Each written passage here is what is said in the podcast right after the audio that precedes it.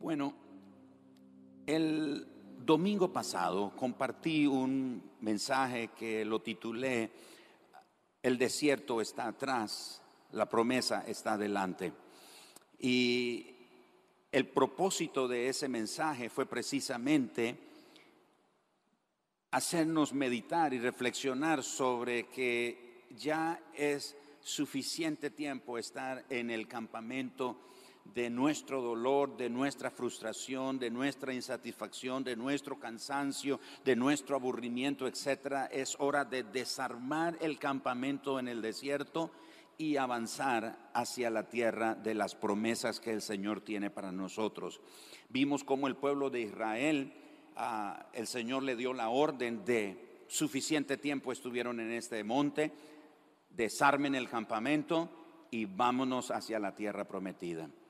Y el propósito entonces era hacernos reflexionar sobre eso, movernos, desarmar el campamento y comenzar a caminar con una mentalidad, con un pensamiento diferente. No negamos la realidad en la que, eh, que nos rodea, pero como digo, nos conectamos a una realidad más alta, a una realidad superior que la realidad que nos rodea. Siguiendo el hilo de ese pensamiento de movernos, de avanzar, hoy quiero compartir con ustedes un pensamiento que también tiene como propósito movernos, empujarnos y movernos, que comencemos a dar pasos y a salir de cualquier estancamiento o parálisis que podamos tener en cualquier área de nuestra vida.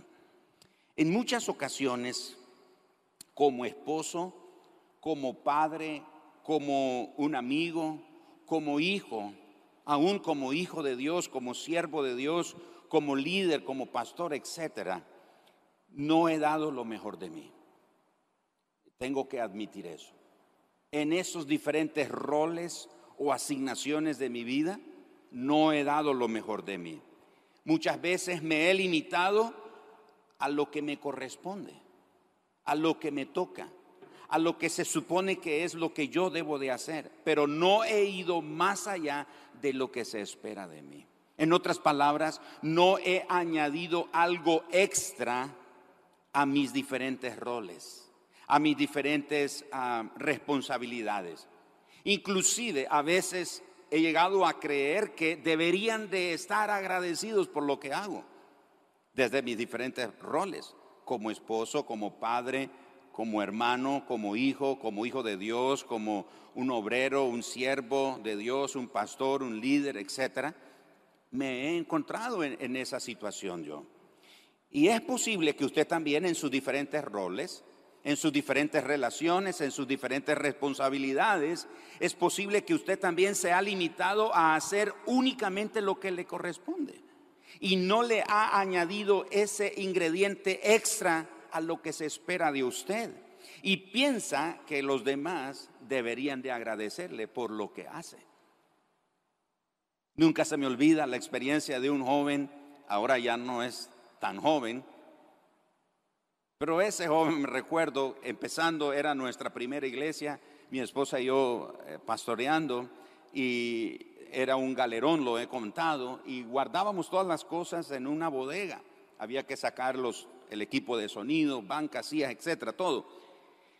Y obviamente pues no teníamos todo un equipo como tenemos aquí ahora en esta iglesia que nos ayudan en muchas cosas. En ese momento yo tenía que hacer eso, sacar bancas, sacar silla, instalar sonido. Yo le hacía el sonido y una que otra vez hasta cantaba, ¿verdad? Cuando no había quien, quien cantara. Y entonces yo recuerdo que este chico llegaba también y me ayudaba. Yo le decía, hermano, ayúdeme a sacar bancas y eso, y, sacábamos bancas y sillas y listo. Pero poniendo instrumentos, conectando equipos, etcétera, yo lo veía luego a él sentado por allá. Yo le decía, hermano, ¿qué pasó? ¿Y por qué este no le pasó? Yo lo molestaba, le decía, por lo menos quites el calcetín y con el calcetín limpia la silla. Y él siempre me respondía, bueno, es que usted me dijo que solo la sacara no me dijo que las limpiara.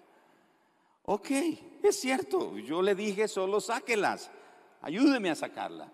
Pero el sentido común nos dice que nosotros podemos agregar algo extra a lo que hacemos. El punto es que generalmente nos quedamos de ese lado donde no agregamos ese elemento extra. Y existe un lugar donde se puede vivir. Ese lugar al que pocos logran llegar y ese lugar, ese territorio se llama la segunda milla. Es un lugar donde salimos de lo común, de lo corriente y comenzamos a caminar hacia lo extraordinario. Pero no se preocupe, no se sienta culpable o condenado porque Jesús nos enseña que no hemos sido los únicos que han lidiado con ese tema de lo extra en sus relaciones, en sus roles y en sus responsabilidades. Jesús nos invita a vivir usando un estándar más alto, más elevado, un estándar completamente nuevo. ¿Dónde está ese estándar? Acompáñeme en Mateo capítulo 5, verso 38, por favor, al versículo 48. Y escuchemos a Jesús hablándonos al respecto.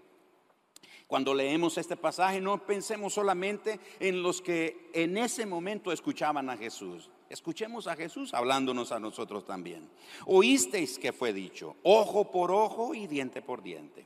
Pero yo os digo, no resistáis al que es malo. Antes, a cualquiera que te hiera en la mejilla derecha, vuélvele también la otra. Y al que quiera ponerte a pleito y quitarte la túnica, déjale también la capa.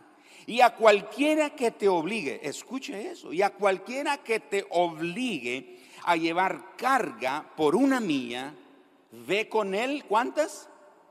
Dos. Al que te pida, dale, y al que quiera tomar de ti prestado, no, lo no se lo rehuses. Oísteis que fue dicho, amarás a tu prójimo y aborrecerás a tu enemigo. Pero yo os digo, amad a vuestros enemigos, bendecid a los que os maldicen, haced bien a los que os aborrecen y orad por los que os ultrajan y os persiguen para que seáis hijos de vuestro Padre que está en los cielos, que hace salir su sol sobre malos y buenos y que hace llover sobre justos e injustos. Porque si amas a los que te os aman, perdón. Porque si amáis a los que os aman, ¿qué recompensa tendréis? ¿No hacen también lo mismo los publicanos? Y si saludáis, si saludáis a vuestros hermanos solamente, ¿qué hacéis de más? ¿No hacen también así los gentiles? Sed pues vosotros perfectos, como vuestro Padre que está en los cielos es perfecto. Vamos a ver de qué es que nos habla Jesús y a dónde nos quiere llevar con este, este pensamiento. De manera personal, reflexionando, meditando sobre esto, yo no quiero ser parte de una iglesia común. Quiero ser parte de una iglesia que es extraordinaria. No quiero tener un matrimonio común. Quiero tener un matrimonio extraordinario. No deseo vivir una vida mediocre. Yo deseo, y seguramente todos desean vivir una vida extraordinaria. Pero la pregunta es, ¿cuál es la diferencia entre una vida ordinaria y una vida extraordinaria? La diferencia o la clave está en la palabra extra. Ahí está la clave. Si toma una vida ordinaria y hace algo extraordinario con ella, entonces la convierte en una vida extraordinaria.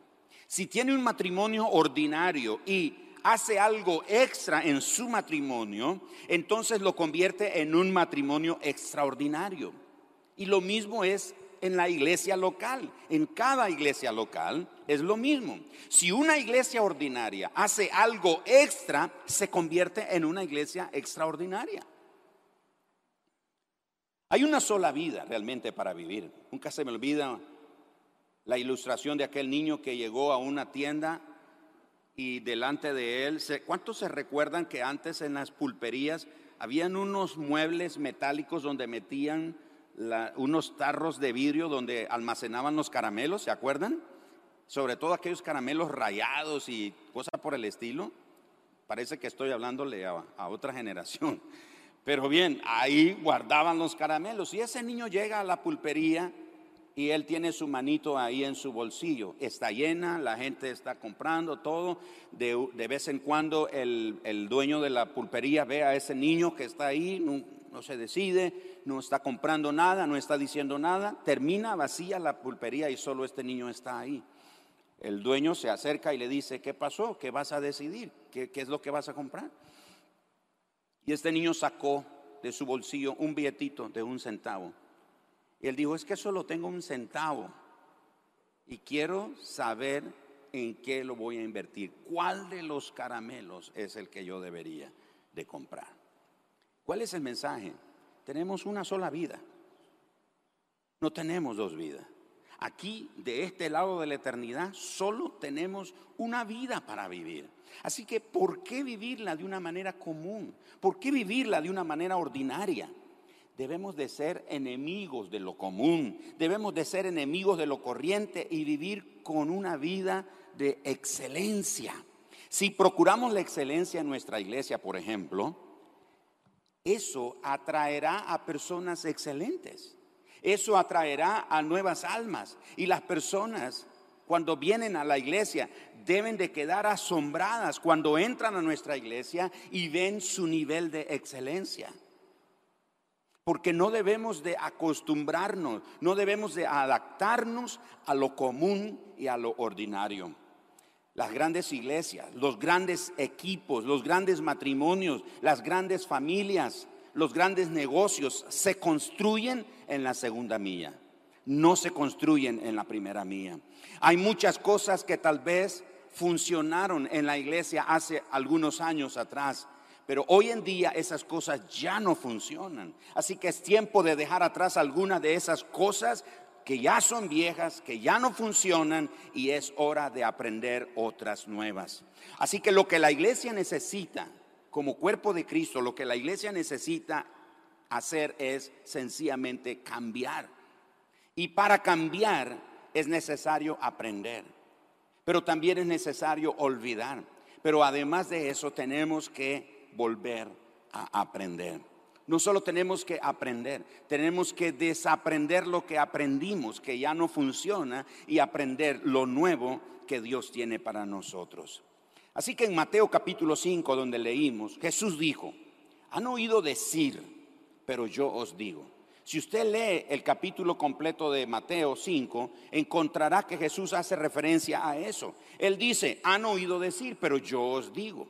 En otras palabras, cada vez que usted lee la frase, han oído decir, Jesús está haciendo referencia a la tradición, a algo viejo, a algo que ya pasó, algo que tiene que ver como el odre viejo. Pero cada vez que usted lee esta expresión, pero yo os digo, Jesús está hablando de algo nuevo. Así que él, lo repito, cada vez que Jesús dice, habéis oído decir, Jesús está haciendo referencia a cosas que ya son viejas, que ya no funcionan. No podemos hacer la iglesia, no podemos llevar nuestra familia, no podemos desarrollar nuestro matrimonio con la forma en la que lo hicieron nuestros abuelos o nuestros padres inclusive. Las cosas han cambiado muchas, muchas de ellas han cambiado. La forma de educar. ayer estábamos hablando con ah, Francisco y Ana y hablamos sobre precisamente cómo los roles de educación en el mundo están cambiando.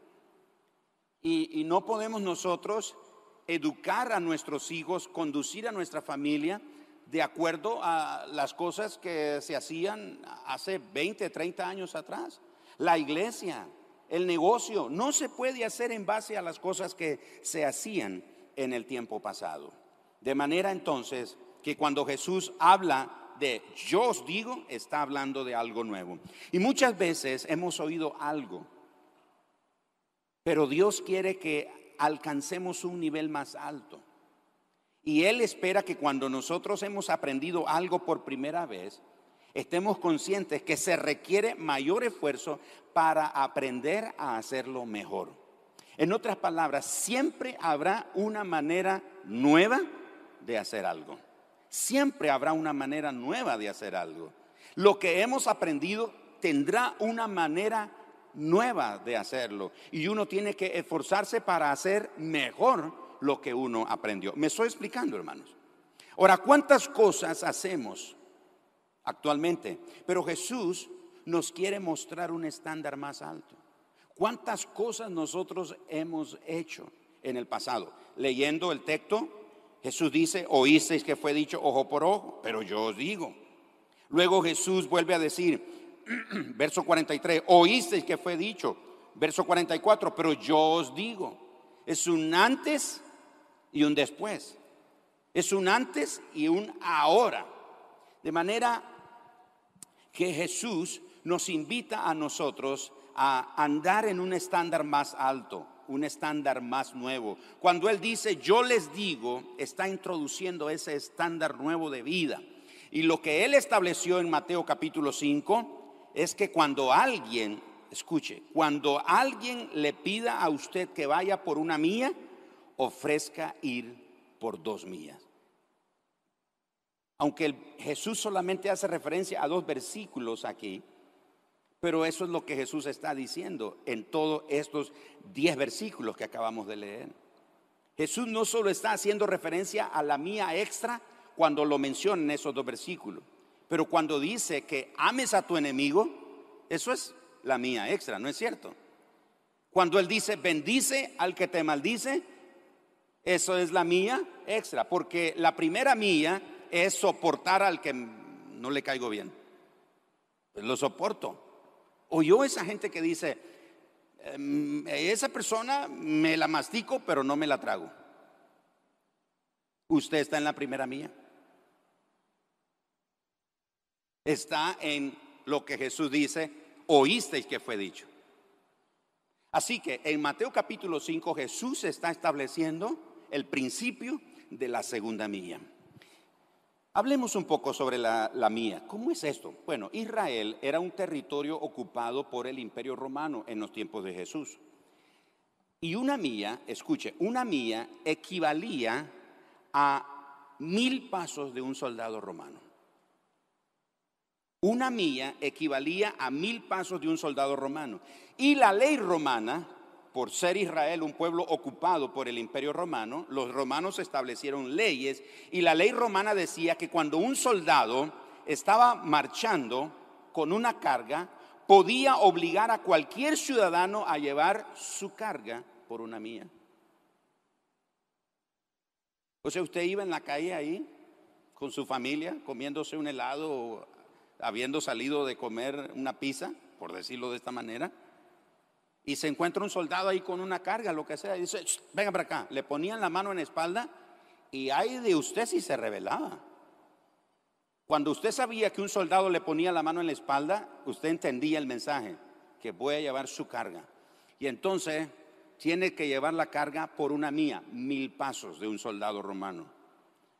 De manera entonces que al final de la mía, la persona que estaba llevando su carga estaba libre porque había cumplido la ley y podía volver a, su, a sus actividades. En otras palabras, le decía al soldado, bueno, mucho gusto, aquí le dejo su, su carga, yo me voy. El soldado no lo podía obligar a usted a llevarle otra mía. ¿Y qué hacía entonces el soldado? Volvía a encontrar a otra persona. Se encontró a Francisco y Francisco, bueno, entonces le tuvo que llevar la carga una mía. Y Francisco dice, bueno, aquí está, mire, señor soldado, ya le... Y se encuentra Enrique. Se venga para acá. Y entonces a Enrique le dan otra carga, o le dan la carga y va por otra mía. Y después se encuentra a Eric. Y ahora le toca a Eric. O sea, el soldado, literalmente, si él quería, él podía llevar la carga hasta su destino, no en sus hombros, sino en los hombros de otra persona. ¿Me estoy explicando, hermano? Así que al final de la mía, el soldado, la persona le podía decir eso al soldado y el soldado ahora tenía que hacer eso, o llevar la carga o buscar a otro a quien ponerle la carga. Entonces Jesús dijo, si quieres vivir una vida extraordinaria, te quiero mostrar que hay una nueva medida y la nueva medida es estar dispuesto a ir a otro nivel. Es una medida diferente, una medida que nos invita a salir de lo común y de lo corriente y nos invita a entrar en lo extraordinario.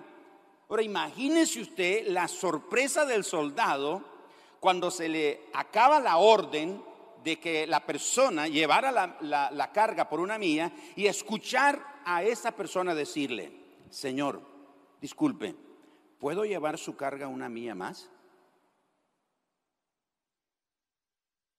Eso era una sorpresa para el soldado. Que alguien que está llevando la carga y que está obligado a llevar la carga solo una mía, le diga, Señor, disculpe, ¿me permite llevarle la carga una segunda mía? Eso era una sorpresa para el soldado, porque la ley decía que a esta persona lo podían obligar solamente por una mía. Y hablando de esto, Jesús es el ejemplo perfecto. Jesús caminó la mía extra por nosotros. ¿Cuántos están de acuerdo en eso? Jesús caminó la mía extra por nosotros. La cruz revela la diferencia entre la primera y la segunda mía. La primera mía de Jesús dijo es que Él dijo, de tal manera amó Dios al mundo que dio a su Hijo unigénito para que todo aquel que en Él cree no se pierda, más tenga vida eterna. Esa es la primera mía, por decirlo. Es decir, es en el rango está establecido en el rango de lo que corresponde, pero ahora Jesús lo demostró. Y por eso la crucifixión o la cruz es el ejemplo máximo que muestra la diferencia entre la primera y la segunda milla. Lo extraordinario se descubre siempre en la segunda milla. Muchos viven vidas que no son extraordinarias, son ordinarias, matrimonios ordinarios, tienen amistades ordinarias, hacen a su iglesia iglesias ordinarias. Pero si usted quiere un equipo, un negocio, un matrimonio, quiere una iglesia extraordinaria, amigos extraordinarios, tiene que salir de la primera milla y entrar en la segunda milla. Salga de lo común, salga de lo corriente y haga lo que es extra. Si hace lo ordinario y usted espera resultados extraordinarios, le tengo que decir, espere sentado, porque eso nunca va a suceder agregue algo extra, camine la segunda milla. Déjeme mostrarle aquí unos puntos sobre la segunda milla. Estos puntos se pueden aplicar en tu vida, en tu familia, en tu profesión, en tu trabajo, en tu negocio, en la iglesia, en el hogar, en el matrimonio, con los hijos, con tu padre. Estos principios que voy a mencionar se aplican a cualquier área de nuestra vida. El primer principio que quiero dejarte es que en la segunda mía no hay tráfico. ¿Cómo así? En la segunda mía no hay tráfico. Por ejemplo, ¿cuántos hemos oído decir algo como, la mayoría de la gente vive ahí, refiriéndose a la primer mía? En otras palabras, todos hacen lo mismo, todos lo hacen, todos dicen esto. El otro día estoy detrás de un conductor de taxi, ahí en el semáforo, y el conductor ahí arranca y se va. Y por inercia, por reflejo, por lo que sea, y que lo sigo yo. Y cuando voy a mitad del semáforo me veo que está en, en rojo la luz y me agarra el policía. ¿Y saben usted cuál fue mi excusa? Pero si todos lo hacen. Vio ese que a ese fue que debió haber detenido. ¿Por qué me detuvo a mí? Porque la mayoría de nosotros solemos decir eso. La mayoría de la gente lo hace. Todos hacen eso. Todos dicen esto. Pero tenemos que aprender a alejarnos del resto. Tenemos que aprender a separarnos de lo ordinario e ir a lo extraordinario. No hay muchas personas no hay muchas iglesias y no hay muchos negocios en la segunda mía. Son pocos. Son pocos los negocios de segunda mía. Son pocas las iglesias de segunda mía. Son pocas las personas de segunda mía. Si quieres sobresalir en la vida, si quieres sobresalir de la multitud, si quieres sobresalir en su trabajo, si quieres sobresalir en su profesión, haga algo extra. Las personas dispuestas a pagar el precio extra para ir a la segunda mía son las que tienen bien claro lo que quieren hacer en sus vidas. Saben por qué están aquí. El precio extra pueden ser para esa persona los cursos que tomó en la universidad cuando otros no estuvieron dispuestos a tomar ese curso. Ese extra le va a ser útil. El extra puede ser, por ejemplo, invertir sus ahorros en un negocio cuando otros se comen los ahorros. ¿Me estoy explicando? De manera entonces que la segunda mía siempre va a, costar más, siempre va a requerir más esfuerzo, siempre va a requerir más tiempo, pero el fruto es mayor. En la primera mía la gente solo hace lo que le dicen que debe de hacer o lo que tiene que hacer. Pero en la segunda mía la gente entiende por qué lo hace y da lo extra. ¿Me estoy explicando? Es como ese chico que mencioné. Él sí sacaba las sillas, él sí me ayudaba a sacar las bancas, pero no daba lo extra. El segundo principio, la segunda mía es inesperada. En los tiempos de Jesús, como dije, todos sabían de la primera mía. Pues en una sinagoga o en alguna reunión, aquí, ¿a cuántos les tocó la primera mía? Y posiblemente todos levantaban la mano, porque todos en algún momento habían tenido que experimentar eso. Todos esperaban lo que ya sabían. ¿Y qué era lo que ya sabían y lo que esperaban? Hacer la primera mía. Pero Jesús dijo, vayan a la segunda mía. Y eso era algo inesperado. Imagínese de nuevo el asombro del soldado cuando alguien termina la primera mía y le dice, le voy a llevar una mía extra. Eso es algo inesperado. Por eso la segunda mía es inesperada. Así que la diferencia entre la primera y la segunda mía está cuando usted hace cosas inesperadas. Y eso marca la diferencia entre lo ordinario y lo extraordinario. Cuando las personas entran a la iglesia, lo que ven es lo que esperan o lo que no esperan ven algo que sobresale del resto de congregaciones o de iglesias. Por ejemplo, cuando uno llega a un hotel, uno siempre espera encontrar una cama, un baño, una mesa, una silla. Uno no dice, wow, qué increíble ese hotel. Fíjense que tiene cama, baño, mesa y silla. Uno no dice eso. Pero cuando uno llega a un hotel, por ejemplo, y lo recibe la recepcionista o el encargado de, la reserva y le dice su nombre. Bienvenido, don Enrique Silva. Usted, usted oh, conoce usted se siente importante, ¿no es cierto? Y llega a la habitación y en la cama hay una canasta de frutas con una tarjeta que sencillamente dice bienvenido. Lo tratan amablemente, y cuando usted sale de ese hotel, usted le cuenta a sus amigos y dice, wow, mira, ese hotel es increíble. ¿Pero por qué? Uy, me trataron como rey, no me vieron como un simple cliente, me hicieron parte de su familia. Eso me recuerda una historia hace muchos años. Estábamos en un hotel en San Antonio, no, en la ciudad de Houston. Corrijo, fue San Antonio, ya me recuerdo fue San Antonio, estamos, nos llevan a un hotel muy bonito, a la orilla de un río. Si los que conocen San Antonio recuerdan que hay un río que atraviesa la ciudad de San Antonio y ahí a la par de ese río está ese hotel precioso. Nos llevan, nos ubican, etcétera. Bajamos de nuestras habitaciones, tenemos una reunión en un cuarto y pregunta el encargado, ¿todo bien en las habitaciones? Y uno de nosotros, los nicas, ahí levanta la mano y dice, bueno, ese, pues yo solo quiero decir que, que en mi habitación hay desperdicio de comida. Y el encargado se dice, ¿cómo desperdicio de comida? Sí. Y entonces otro levanta la mano y dice, en el mío también. Y en el mío también. o sea, eh, casi en todas las habitaciones habían desperdicio de comida. Yo les confieso, yo me quedé callado porque en el mío también había. Pero yo no dije nada. Entonces el encargado llama al gerente y viene el gerente y escucha lo que está pasando. Y el gerente llama al encargado de reserva y dice, ¿qué sucede? Que hay desperdicio de comida en, en las habitaciones de estos huéspedes. Hermanos, como dicen ahí, trágame tierra. Dice el encargado, no, no son desperdicios de comida, son frutas secas. Era un canasto de frutas secas y era un gesto de bienvenida, de cortesía. Qué pena. Pero bien, imagínate que te reciben en esa forma, te reciben bien. Usted recibe algo que no espera. Son las cosas extras las que logran que al salir de la iglesia la gente diga, esta iglesia fue increíble. Me trataron especialmente, no lo esperaba. Los detalles marcan la diferencia entre la primera y la segunda mía.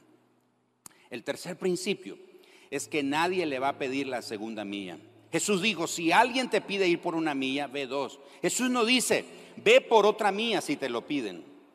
Jesús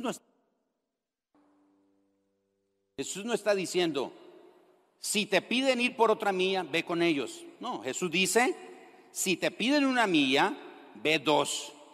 En otras palabras, Jesús está diciendo, no lo haga porque se lo piden, hágalo de todas maneras, sin que se lo pidan. La diferencia entre la primera y la segunda milla es que le pueden pedir la primera, pero la segunda milla no se la van a pedir. Nadie le va a pedir la segunda milla. La primera milla se la pueden demandar, pero la segunda milla usted tiene la libertad de ofrecerla.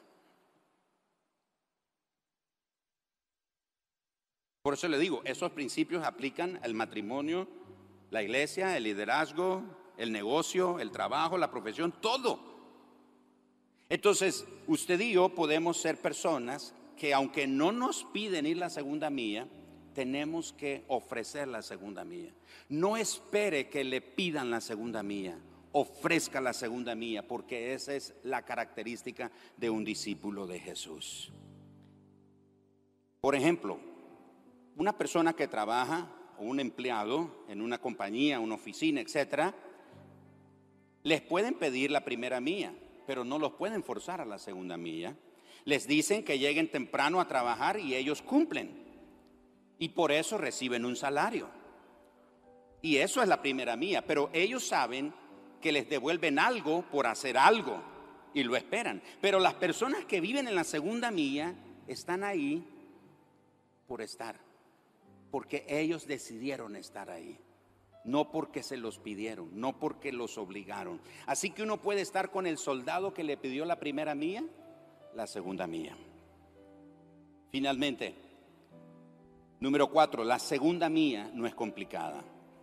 Jesús dijo, han oído que se dijo, ojo por ojo, diente por diente. Eso es la primer mía. Y esa primer mía es complicada porque es la ley.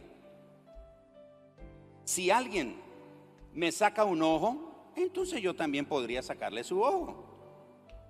Si alguien me quita un diente, yo podría quitarle su diente. Eso es la primer mía. La ley siempre es complicada, porque si alguien te golpea en la boca y te saca un diente, ahora tú tienes que golpearle en la boca, pero si lo golpeaste mal y en vez de botarle un diente le botaste dos, la ley dice que ahora él te tiene que sacar el otro diente. Y cuando te va a dar el golpe para sacarte el segundo diente, que se le pasa la mano y te bota dos. Entonces ahora tú tienes que, a ver, venga para acá, porque yo le voy a sacar el otro diente. Es complicada. La primera mía es complicada. La vida sin complicaciones es dar la otra mejilla, es lo que Jesús está diciendo. La vida sin complicaciones es dar la otra mejilla. En la primera mía viven personas complicadas ofendidas por todo. Hacen todo según la ley. Si tú me haces esto, yo te hago aquello. Pero en la segunda mía no hay ofensa. ¿Cuántos dejan de asistir a la iglesia por las ofensas? Pero los de la segunda mía no dejan que las ofensas echen raíces en sus corazones. Le dan vuelta a la página y no hacen problemas mayores. Viven con un espíritu libre, con un espíritu generoso y un espíritu agradecido. Así que no es común ver personas que viven en la segunda mía. Y la verdad es esta, Dios quiere que su pueblo no sea gente común en este mundo. Por esto es necesario vivir en la segunda mía, porque Él quiere gente extraordinaria. ¿Puede tener una idea cómo mejoraría nuestra comunidad, nuestra ciudad y nuestra nación y el mundo si los discípulos de Jesús diéramos la segunda mía?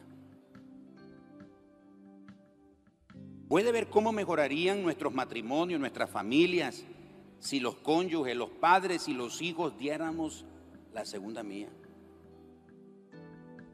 Puede visionar lo extraordinaria que, que sería esta nuestra iglesia si los miembros, los líderes, los voluntarios o colaboradores y los pastores damos la segunda mía.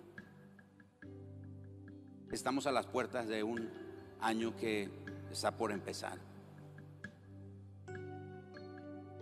¿Qué va a hacer usted? ¿Va a seguir en la primera mía haciendo lo que le toca solamente? En su hogar, en su matrimonio, en su liderazgo, en su servicio aquí en la iglesia, en su trabajo, en la compañía en la que sirve, en su negocio, ¿va a seguir dando solo la primer mía, lo que le corresponde? ¿O va a abrazar el nuevo nivel de vida que Jesús nos muestra? Un nivel más alto. Vaya la segunda mía agregue algo extra. Vuelva a ver al vecino, especialmente ahora que están juntos las familias, los matrimonios, sobre todo, vuelva a ver ahí a su cónyuge, al que tiene la pared, dígale, agregue algo extra a su matrimonio, a su relación con sus hijos, a su liderazgo, en su servicio aquí en la iglesia, en su comunidad, en su trabajo, agregue algo extra, no se quede con la segunda mía. De nuevo, yo no quiero ser parte de una iglesia común y corriente. Yo quiero ser parte de una iglesia extraordinaria. Yo quiero ser parte de una iglesia donde los miembros de ella entienden la segunda mía. Porque este mundo está esperando que los discípulos de Jesús demos la segunda mía.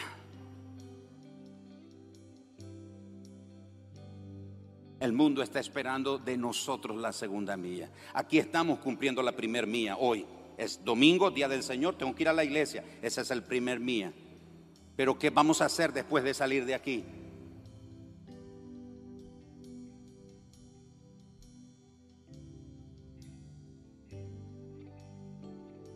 Yo voy a la iglesia, ya hice mi parte y sin ánimo de ofender a veces caemos como en la iglesia tradicional, solo vamos, vamos a la misa y ya sentimos que ya cumplí, ya fui a la misa, ya cumplí. No, no, no, no, no. Eso es una vida ordinaria, eso es vivir una vida común, eso es vivir una vida mediocre. Pero Jesús nos muestra un nivel más alto. ¿Cuántos quieren abrazar el nivel alto que Jesús nos ofrece? ¿Cuántos quieren abrazar el nivel que Jesús nos dice? Oíste y que fue dicho, pero yo os digo, vaya a la segunda mía. Dígale al vecino suyo, vaya a la segunda mía. Yo le digo esta mañana, vaya a la segunda mía, haga la segunda mía, haga la mía extra. No se quede con lo que se corresponde que debe de hacer. Ah, eso es lo que me toca, eso es lo que me corresponde. Yo hago lo que me toca, yo hago lo que me corresponde. No, no, no, hay algo extra, porque Jesús es el máximo ejemplo. Él hizo por nosotros la segunda mía. Fue a la cruz por nosotros. Vamos a darle un aplauso al Señor esta mañana.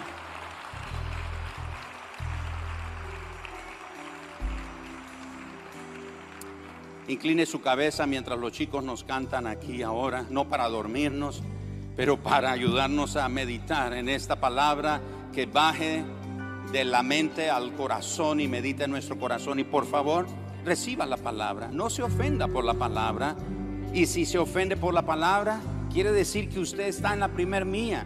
Porque la segunda mía no es complicada. No hay ofensa en la segunda mía pero es tiempo que nosotros vayamos a la segunda mía. Dejemos las excusas, dejemos los pretextos de consagrarnos, de servir, de entregarnos por completo al Señor. Dejemos todas esas excusas que no tienen sentido. De verdad, reconozcamos que necesitamos entregarnos y rendirnos al Señor por completo y dar al Señor todo lo mejor.